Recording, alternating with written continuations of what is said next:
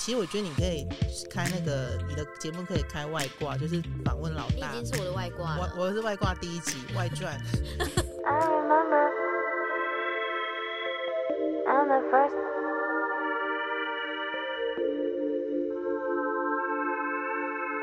欢迎收听独生女的频道，我是明白。本集主题非常特别，我邀请来的来宾呢，她严格来说不是独生女。她是当过五年的独生女的长姐。那这一集主题呢，有点长，我会尽量的把它修短。主题的名字我把它定为“当过五年独生女之放眼未来”。我们今天要聊的是如何延长人类灭亡的时间。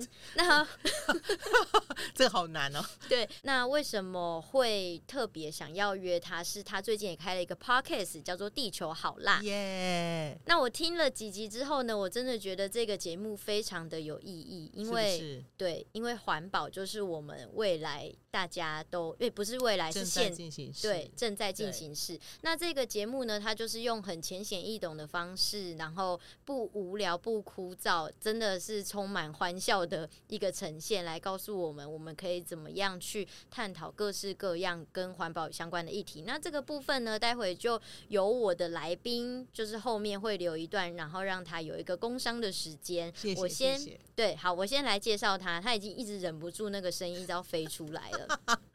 哦，对对对，听众朋友们，如果你有听到某一集，就是我跟连牧师的那一集的话，你就会发现有一个莫名奇怪的声音一直在旁边，然后大笑啊，然后补充一些东西。这个就是我今天的来宾，他叫做潘红鱼，Hello. 我都叫他红色的鱼的红鱼。Hello, 大家好，对，我是红鱼，没错，他非常的，在我的呃认认识他的这个过程当中，我一直觉得他是一个奇女子，因为他其实蛮有才华的，他过。过去念的科系非常的厉害，是和平与冲突的这个很厉害的科系。然后他现在呢，呃，任职的这个机构是这个在非营利组织里面担任这个专业的职员。那他斜杠就是我刚刚跟大家说的，他在做 podcast 新的节目叫《地球好辣》。大家听完这个独生女之后呢，也可以再去听他的这个节目追踪一下。那我今天准备了几个题目。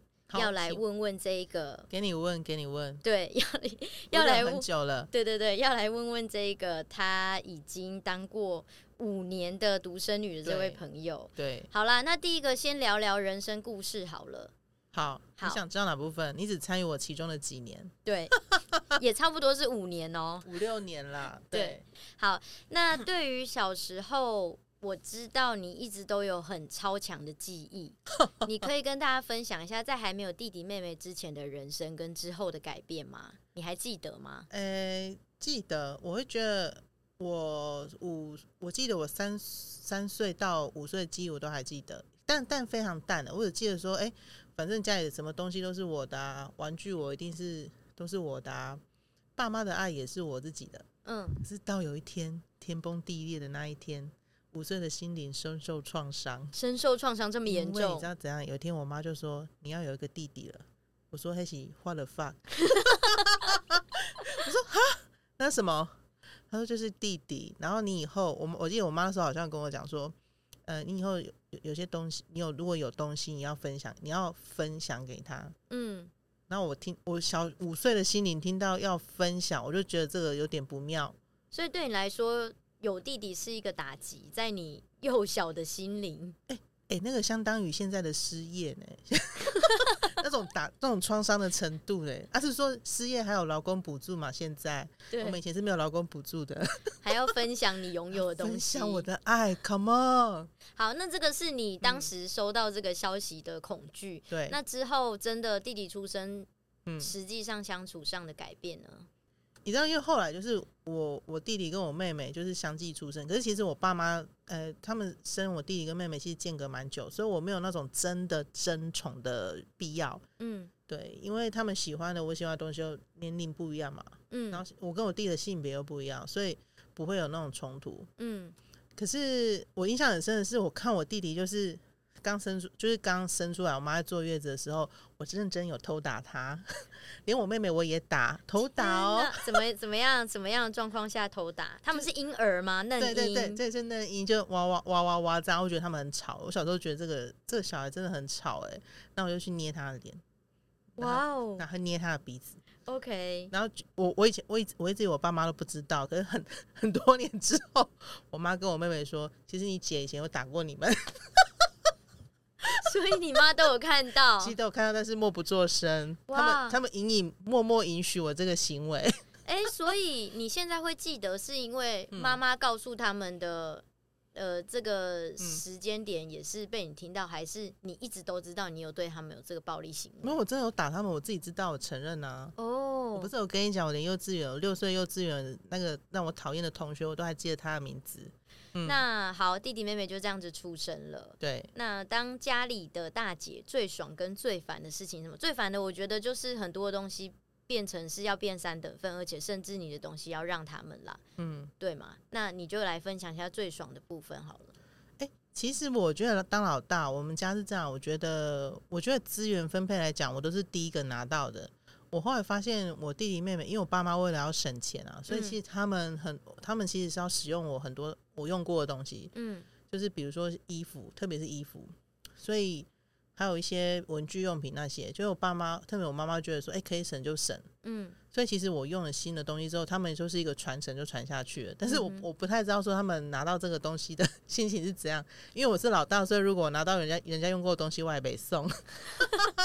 所以这个你没有跟弟妹聊过？没有聊过哦，他们只是说，就小时候都用你的东西啊，他们就非常冷淡的说，就是用你用过的东西。That's it。我说哦，这样 fine。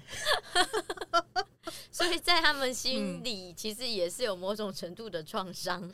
这这个我回去再查证，我再看有没有续集，我再跟大家分享。要不直接请那个苦主来分享好了。苦主弟妹们，对对对。然后我蛮感谢我妈，就是没有什么重男轻女的事，重她早期没有重男轻女，所以他会呃，比如说给我资源，就是我想要，我就是通常都会拿得到。嗯，对啊。举例来说。我要小学要新的东西啊，要买新的文具啊，然后什么书包啊那些啊，我就是会会尽可能，就是我妈觉得她能力所及，她就会买给我。嗯，对。然后她可能觉得我怕我，嗯，因为我跟我弟年纪差的有点多，其实我们认真讲玩不起来，所以我就小时候都看看散文诶、欸。我妈就说：“哎、欸，林，你知道我妈给我看什么？就是林清玄，你知道吗？”哇，我真的不知道，就是，就是一个作家得过很多文学奖，林清玄，然后后来给我看三毛，然后福尔摩斯，福尔摩斯就是我我我觉得小我们跟我差不多年纪人，大家都有共同记忆，然后就福尔摩斯、亚森罗平这些，然后是给我看林清玄，那那个东西有点深，因为他后来又讲佛法，你知道吗？我后面那个就跨北轮，嗯、因为他好讲的好深，然后林清玄的文笔是比较那种对九八九岁人来讲是比较成熟的。看不太懂，但是你看，你慢慢就很习惯，就爱看书嘛。就就我妈可能怕我吵，就让我看那个比较成人的书。哎、欸，不是那种有，我们是有穿衣服的成人的书。然后我们看久了之后就，就就你有些东西会改变啊。哦，他给你看的书是他自己可能也没看过的。他可能他可能觉得这个好，说哎、欸、林清玄好啊，得过很多文学奖啊，就丢给你看。嗯，他、啊、看了之后哎还蛮有心得，小学的时候还会投稿在校刊什么，还有被登出来，就会觉得说哎、欸、我就自己还觉得说哎、欸、我还是一个才女这样子自己讲。嗯国国中的时候，我有被同被也被国文老师讲过了，就说我文笔还不错，这样，然后就觉得哎、欸，有点小自信，说哦，那就是我妈以前就是给我看书造成的，我觉得蛮好。嗯，哦，在这边我想要补充一下，为什么我今天会想要问这一题，是因为我当当初在认识宏宇的时候，我也觉得他是一个蛮独立的人，嗯，然后也是。只身从南部到台北这边打拼，嗯、是就是北漂，对对，所以我就会觉得，哎、欸，那这样子的人应该也许也是独生女吧，就很独立啊，嗯、然后很多事情他真的帮自己解决了很多生活上面的大小事。然后他除了来台北之外，他过去有在台中住过，然后也有自己去住过香港，嗯、然后也在英国。这些过程中都是就是自己住，嗯、所以他的这个独立的能力是让我觉得，哎、欸，其实跟我有点像，独生女等级了。对，独生女等级的独 立程度、欸。其实老大也有这个特质啦。我觉得老一般来讲，老大我认识老大好像都都会这样哎、欸，嗯，而且我们其实其实我觉得你可以开那个你的节目可以开外挂，就是访问老大。你已经是我的外挂了，我我是外挂第一集外传。如果你要老大，我很多朋友就 是老大，那我聊聊之后发现我们都很像，就是超级独立啊，然后会看特别看不惯弟妹的一些行为，会觉得他们懒惰，哦、然后他们他们看我们会觉得我们就是积极过头，嗯，就很爱管闲事啊，对对对对，啊没办法的是，我觉得那种这种一定程度的影响，可能爸妈就觉得你是老大，嗯、那可能会赋予你一些。责任，不管是他们有意识或无意识，嗯，就会传承，就是像那个时钟箭从那个把那个箭从石头拔出来，说：“哎、欸，这个 game 的是背后的呀，你要传承下去。”这样，那我就背负了那个剑，我就说：“哦，那我的弟弟妹妹也是要这样子好好的长大。”哦，所以老大会有这样子的一个行为。对，哎、欸，不过我觉得也蛮有趣的，因为听你这样讲，曾经我有访问过一个朋友，我在做影片的访问啦。嗯、那那个朋友之前以为我是。那个家里的大姐是不是？对对啊，因为他会觉得，哎、欸，好像我也可以 handle 很多事情，然后好像可以照顾到身边的人的感受。嗯、啊、我觉得这个也是呃家里第一个小孩的特质。我觉得老大跟独生子女，我猜有一个特质，是因为我们曾经有，除非你是双胞胎嘛，就是只有差几分钟。哦、嗯，像像我们的话，通常都会有可能至少一两年是有被单独宠爱的经验。嗯。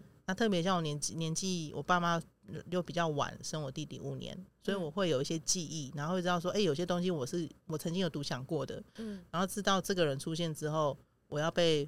我我好像有些东西要分享出去，嗯哼，对，那其实某程度会有不安呐、啊。小时候我我还记得那个感觉，就是会有点不安说，说这这他为什么要跟他分享？那是谁啊？嗯，是这样。真的，某种程度，独生子女的一个很特别的差别是在于，要么就很照顾人，然后很负责任，嗯、然后很懂得就是察言观色。嗯，那另外一种就是被过度保护，所以跟这个社会有点难做连结。然后就常常会被贴标签啊，可能公子哥啊、大小姐啊 这一种，就是有这两种反差。嗯哼，所以这是我们的生命的一个经验。嗯哼。那接下来想要问的是，为什么会出国念和平与冲突这个科系？而且你的学校我念不出来，你可以跟大家分享一下吗？University of Ulster。OK，对，是北爱尔兰的学校。对，我，我选的 选的地方跟科系都超级特别，真的。对，当初为什么会选择这个学校跟这个科系？啊、哦，我必须说，各位各位听众，我个人觉得我生生命呢，我活到现在这个年纪，我觉得我真的就是一个很善良的人。我跟你讲，去哪里找这种善良、好幽默？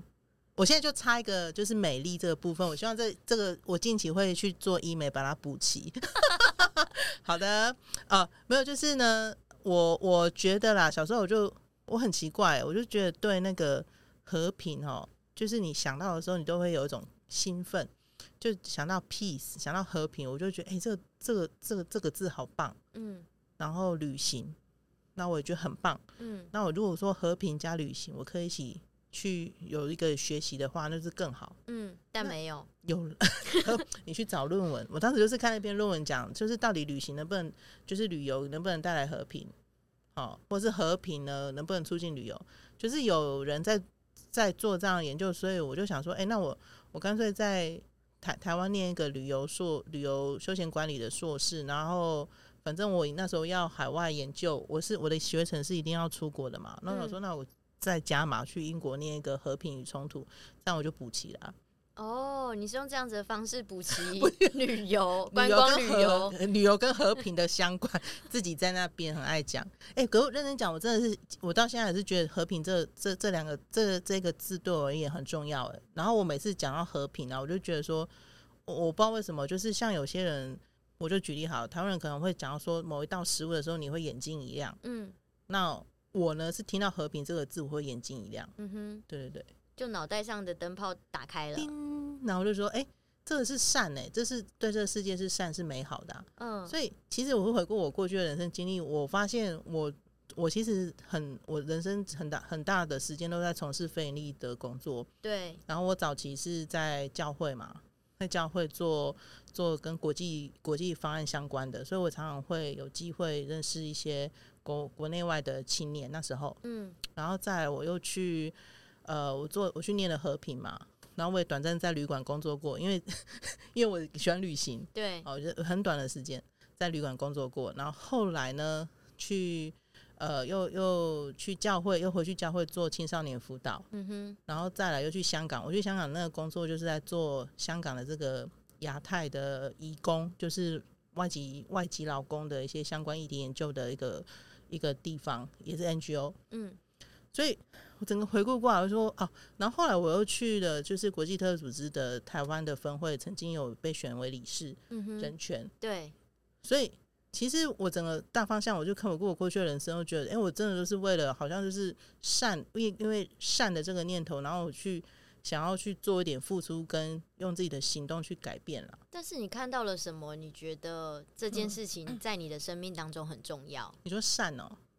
或和平这件事，嗯，我觉得也是早期的家教诶，就是我妈，我觉得我爸妈也算是蛮善善良的人，嗯，然后特别是我妈，你怎么定义这个善良？我小时候讲不出来，我现在有一个定义，就是觉得说我妈其实蛮会帮助人的，特别是我妈，嗯，呃，他常常跟我讲说，就是只要有，呃，他可能会讲说我们家邻居或是谁发生什么事情，然后他就会说，这个其实他要发生这种事情，真的不。这这不是他想要发生的，嗯、那我们可以在能力所及帮他，没有就一定要帮。嗯，那我小时候常常看我妈捐钱哦，嗯、她捐钱都是，比如说去那个什么市长，哎，不是市长会家福中心，嗯，他就认养国国外的那个儿童，嗯，然后他就把我的那个卡片寄给那个儿童，发 什么卡片？他没有经过我允许就把我的卡圣诞卡片寄给那个他认养的泰国小孩。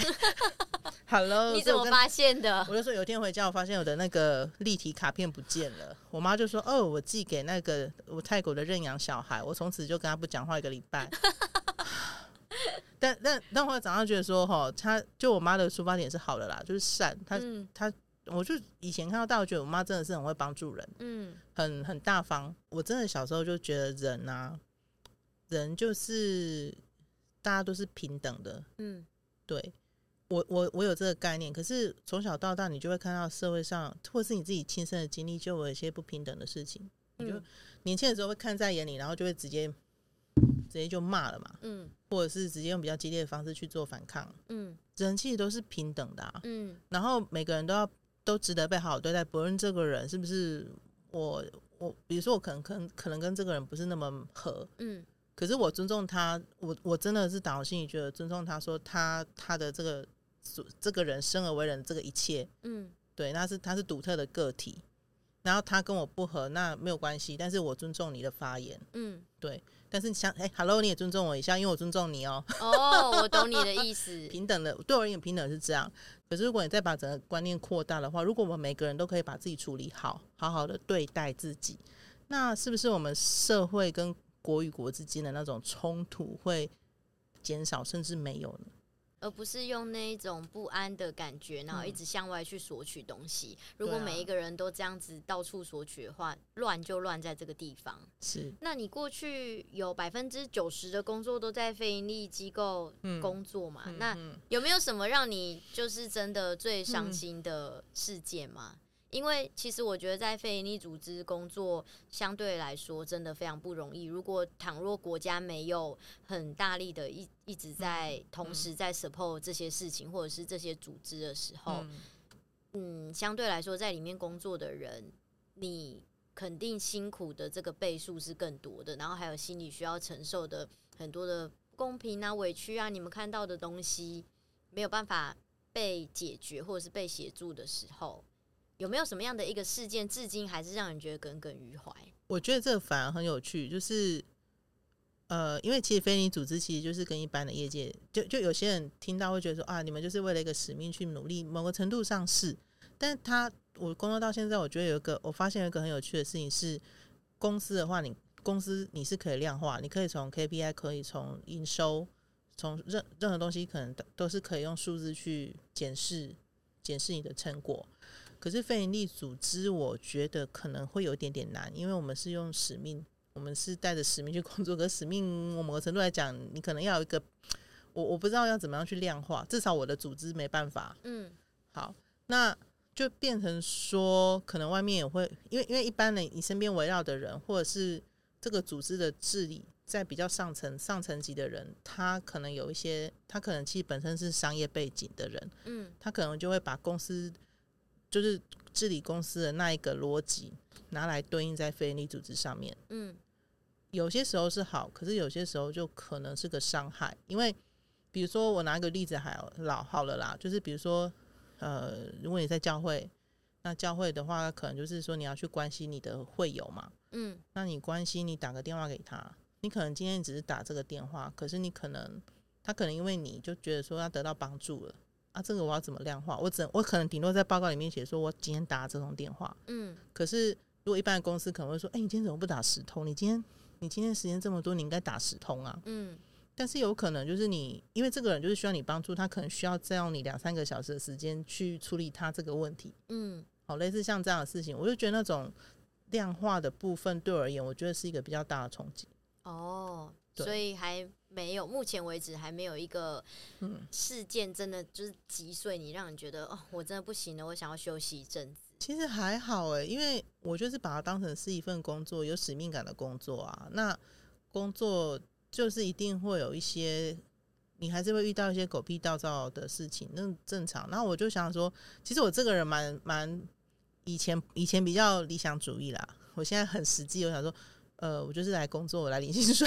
那理想的这个理想主义到现在比较认清现实的这个过程，对，可以用一个事件来更更具体的跟大家分享吗？我觉得是年纪大了，哎，没有没有没有没有说一定有个碰一生一个事情，没有，就是渐渐渐渐的年纪大了，就觉得说，哦，这有些事情就是。哦，我套一句我们长有，就是我们办公室比较年长、比较资深、资深的同事讲，他说：“哎、欸，你知道吗？其实哦，我们来就是来工作的，然后呢，你就是一个螺丝钉，还蛮重要的哦。但是公司有你没你，其实都没差。嗯，有你很好，那没你，其实马上他会再找到一个螺丝钉。嗯，那有想到这个时候，就觉得释怀了。对，然后再来就是说呢，因为我自己在我的下班的时候，我自己找到我自己生活重心，比如说我自己有的。”的电商的副业，嗯，我认识一群完全不同背景的人，嗯，我觉得超好。那个如果我没有认识这些人，我我我不会开我的眼界，嗯，因为我就觉得说我的就是那些非营利组织的人就是同文层了，对我来讲。嗯、然后第二件事呢，我就是也培养我自己下班后的兴趣，嗯，就比如说我现在在画画，嗯，然后以就以前到现在我都很喜欢读书嘛，我就会想说，哎、欸，阅读、画画跟拓展我不同层级的人脉。我觉得这件事情就是有支持我啊。嗯，就我认识的红鱼，他其实就已经是生活的环保小尖兵了。因为每次跟他出去，因为每次跟他出去，他都大包小包。那大家知道他里面装什么吗？咸酥鸡。但是是用他自己的各种罐子装，他可能会有保鲜盒啦，然后会有这个有那个啦，然后环保吸管啦等等的，然后尽量不用塑胶袋，偶尔还是会不小心。他不是真的这么极致的，但是。但是比起我这个一般的凡夫俗子来说，有你有买玻璃吸管很好。嗯，没有，是那个钢的吸管，好，你有买。对，这个也是我等一下很想要跟你聊的一个一个点啦。嗯、对啊，就是它已经是在我生活当中的环保小尖兵，所以是什么样的因缘机会下接触到这个议题？就某一天我在抱怨抱怨我的生活的时候，然后其实那个台湾环境规划协会的秘书长是我的朋友。我们去喝咖啡，喝一喝。他说：“哎、欸，我刚好做一个 podcast，那你你来帮忙嘛？”我说：“我可以吗？我没做过 podcast。”然后他就说：“你可以啊，因为我们就是要一个完全不懂的人来，应该说就是一个门外汉。就是因为你知道，你知道那个有点，我就笑他们说，我觉得那个做做环境议题的人啊，其实某个程度就是有点像在仙界，你知道吗？嗯，我说，因为他们常常讲什么气候变迁呐、啊、CO two 什么的。”啊，你啊，因为 CO2 对我来讲呢，刚刚那个元素周期表，啊嘛，听到 CO2 我开始被困啊，因为我化学的不是很好啊。嗯、然后我说哦，这个很难呢，然后我就飘走啊。我我我很认真去看了一下房间的很多 podcast，哎、欸，真的很有内容哦。嗯。可是，除非你真的对这个环这个议题真的超有兴趣，你才会想要听，因为真的是太多对我来讲太多很专业的东西。嗯。然后刚好他就说，哎、欸。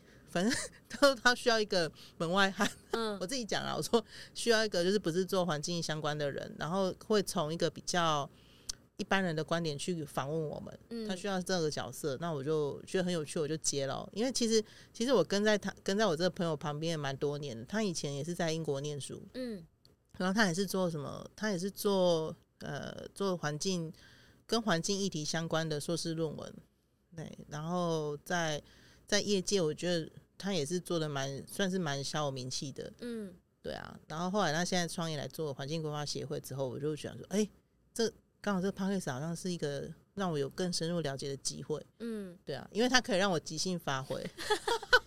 我觉得这个你在分享这个经验很。会会鼓励到我们的听众朋友哎，因为我觉得 Podcast 是趋势，然后应该说现在进行式。嗯、那有很多的人他一直也很想要成立自己的频道啦，嗯、然后想要说说自己的故事，嗯、或者他有一些理念想要传达，但是他因为不会而不知道从什么地方开始。对，那你这一段话完全能够鼓励到听众朋友，不要觉得自己一定要十八般武艺你才要开始好吗？你像红鱼这样子 什么都不会，别人就是会需要这样子什么都不知道的人的特质。你知道。他也有了这样子的一个开节目的机会，欸，就是老高跟小莫很启发我啊！你看，你觉得老高超会讲的吗？对，哎，欸，小莫，我觉得真的厉害是小莫，因为。红花跟绿叶，我非常相信这个理论。我觉得，我觉得老高是红花，小莫是绿叶。可是如果没有绿叶，小红花不会好看。没错，所以我觉得我就很甘于当绿叶。你这就是在某种程度的反讽小莫什么都不懂啊！哎，没有，我爱小莫。Hello，好，那给你一个小小的时间，简短介绍一下《地球好啦》这个节目。有两个题目，好，第一个是你觉得这样子的节目适合什么样的人收听？嗯、然后第二个是。什么人有机会跟这群正在推动环保的人合作？好，第一个问题哦，你说你你你第一个问题来讲是，你说是 马上忘记？哎、欸，真的年纪 大了嘞。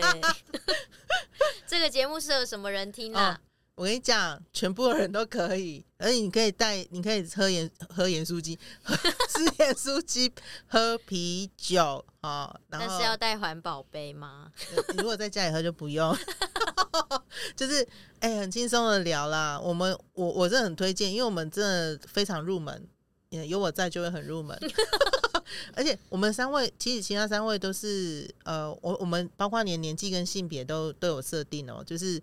我们有性别平衡，然后我们年纪有从呃二十到四十，四十就是我，跨就是年纪性别哈都都非常的平衡这样。然后我们每一集都有一些发想，就是都是会比较从时事啦，或者是我们生活的生活小故事去延伸。嗯，然后我觉得非常适合，就是大家有对环境议题想要多点认识的，好就很放轻松的用放轻松。那要怎么样可以？吸引到对于环境议题没有兴趣的人，你觉得他为什么要听？他为什么要听呢？就因为我啊，我很好笑，你们一定要来。但是我的人知道我非常 humor 幽默，不是因为地球的未来需要他们吗？对啊，其实我幽默是第二点，第一点是真的大家要关心一下地球啦，连里奥纳多都很关心的，好不好？里奥纳，我们有一集在讲里奥纳多，但是李奥纳多不会中文，应该还好，但听不懂我们在讲他。我想说，哎、欸，那除了平常就是这个花边新闻之外，人家也是很努力在做环境保育。只是花边新闻，大家比较想看。对，那我希望我是建议李奥纳多，他每次在发花边新闻的时候，下面可能有一个 hashtag 啊，就说 气候暖化，World Peace。对，希望他可以多两个 hashtag 这样。哦，所以怎么样，听众朋友，除了在你们这个节目当中可以听到一些关于环保的一些议题，嗯，还可以听到一些八卦。哎、欸，我们对，因为我们节目的计划就是想说走一个轻松诙谐路线，因为我们把它定调在说就是环境工作者的下班私聊，既然是下班私聊，就是什么都会讲。嗯，对他们，呃，我们的 team 里面还有还会邀请就是。呃，业界的一些朋友，嗯，来聊一下他们下班后在干嘛，或是聊一下他们的人生故事，嗯哼，对。然后我们计划，其实我们的我们现在也在尝试说，就是用什么方式能够最贴近观众这样，呃，听众，嗯，你如果你想问说是谁要来听，然后人家为什么要来听，我我必须说就是，哎，适合一般大众，然后放轻松听，你开车、洗澡、你吃盐酥鸡都可以听的那种。洗澡很难听哎、欸，因为。就是洗头的时候，那个花花水听不到。我跟你讲，好洗洗洗澡的时候呢，淋浴比较省水。我是淋浴啊。哎、欸，而且我们这一集，我先跟你讲，大那我先跟你讲一个开头。其实我相信听众很多人都喜欢吃洛梨，对不对？对，我我就是对对对，我想很多人超爱吃洛梨，我也是录了这一集之后，跟我朋友聊聊，在聊趴在 Podcast 里面聊之后，才发现说，哦，哎，原来洛梨是种一颗洛梨要耗很大的水量，哎，它是一个高经济价值的作物，嗯，然后会导致说，在墨西哥是很多人种。然后会导致说，就是很多农民为了要种这个高经济价值的作物，他们就把那个树木砍掉。嗯哼，然后这其实对对地球环境不妙的哦。嗯，对啊，因为就砍了树木去种洛梨啊。啊，你这样子是怎样？大家不要吃洛梨了？没有没有这么，我跟你讲，这就有趣了。所以你一定要听。我们现在正在剪辑，那希望可以。赶快上架！对，我觉得为什么我会想要请红鱼分享这个他们的节目，因为他们有很多的观念是，就像刚刚红鱼有分享的嘛，他们有不同年龄层，然后不同性别在讨论这件事，不同的观点。那我在听的过程，我也会想要跟他讨论啊，所以我们私底下就聊了。我就说，其实环保有很多各式各样的角度，它其实并没有一个标准。对对，对，那。尤其透过这个节目，你就可以更听到。那也不是说这个节目要教大家一定要做什么事情才能够帮助到地球，而且而是你自己去呃采纳你自己相信的这个方式。诶、欸，我可以这样说吗？应该说就是，我觉得你要用你舒服的方式去舒服买单的方式去跟地球相处。对。然后我觉得这个跟我当时我刚刚讲的就是那种和平的观念有点像是你要你要好好的跟自己和好好相处嘛，嗯，你要更好，你其实某个程度来讲，你跟你自己好好相处呢，就是在爱地球了，对。可是你那个好好相处要怎么定义呢？这个就是可以讨论的空间，嗯哼，对。你要我我个人的定义啦，我真的是我个人的。我觉得你好好相处，但是不要违背别人的自由意志，不要强迫别人人家。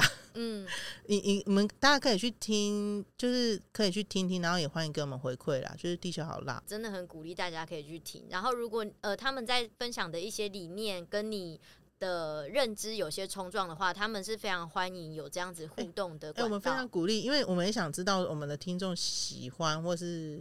有什么脑力激荡？嗯，我我觉得这才会让我们的节目就是会比较符合大家的需求。嗯，对啊，我之前就跟红鱼分享说，我开始在用那个、嗯、呃刚做的环保吸管的时候，工作的同事他就有传了一篇文章给我，他就说，其实你用这个啊，你反而更伤害地球的原因是因为大家为了要。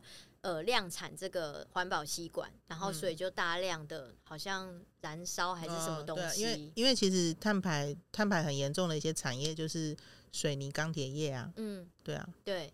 然后他传给我的时候，我就突然食不下咽，然后我我的我的世界突然不知道该怎么办了。就是我好不容易说服自己要用麻烦的环保吸管，因为吸管不好洗，对我来说很麻烦。然后我又超爱用那个吸管，然后但是你又告诉我用这个其实反而更不环保，我的内心就有很多这种冲撞。那这个心情复杂的程度，我也有跟红鱼去做分享。没关系啊，你就。以后不要用吸管。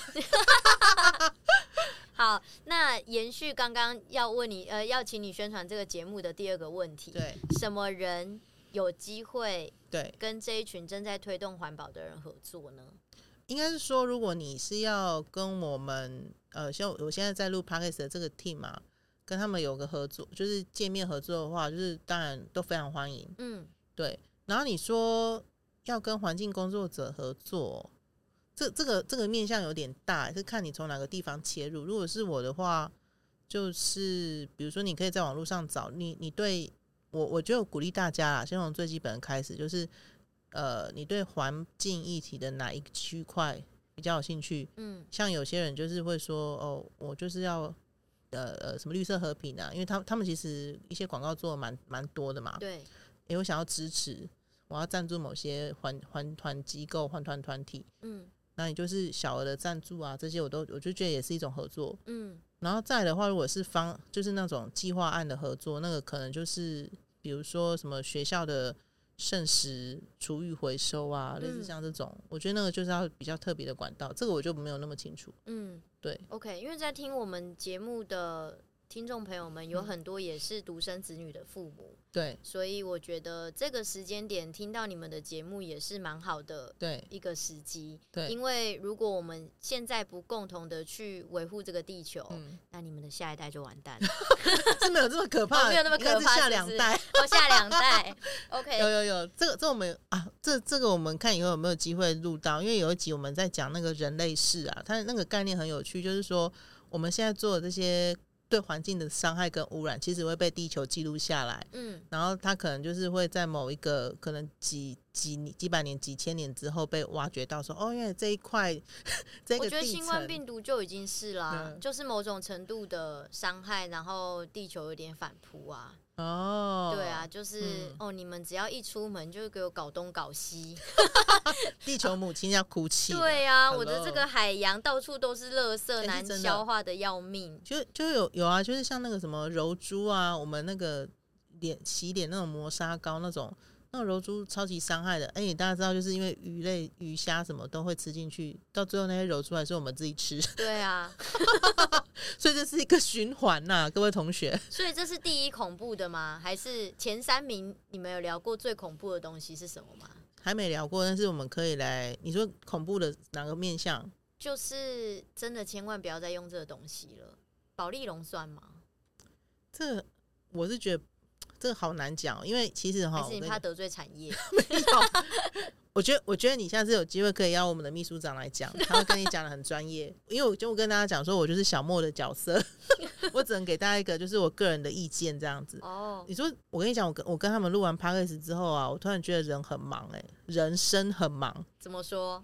你你其实要很有意识的吃东西跟选择买东跟。买东西哎、欸，你要很有意识，因为你可能就像我们都无心之过。我们常常讲说吃素爱地球，因为我们有几呃也正在剪辑中，有一集在讲说吃素爱地球，因为我们常常听到这个 slogan 嘛。对。可是这个没有那么绝对，因为像我刚刚讲的，其实洛里也会造成造成环境伤害。嗯。然后它它为什么会造成环境伤害？那个后面有一个故事跟脉络。嗯。所以我跟你讲，生而为人呢的有趣跟。跟挑战就是说，其实我们要很忙，嗯、要很有意识跟觉知的去选择你的每一个行为。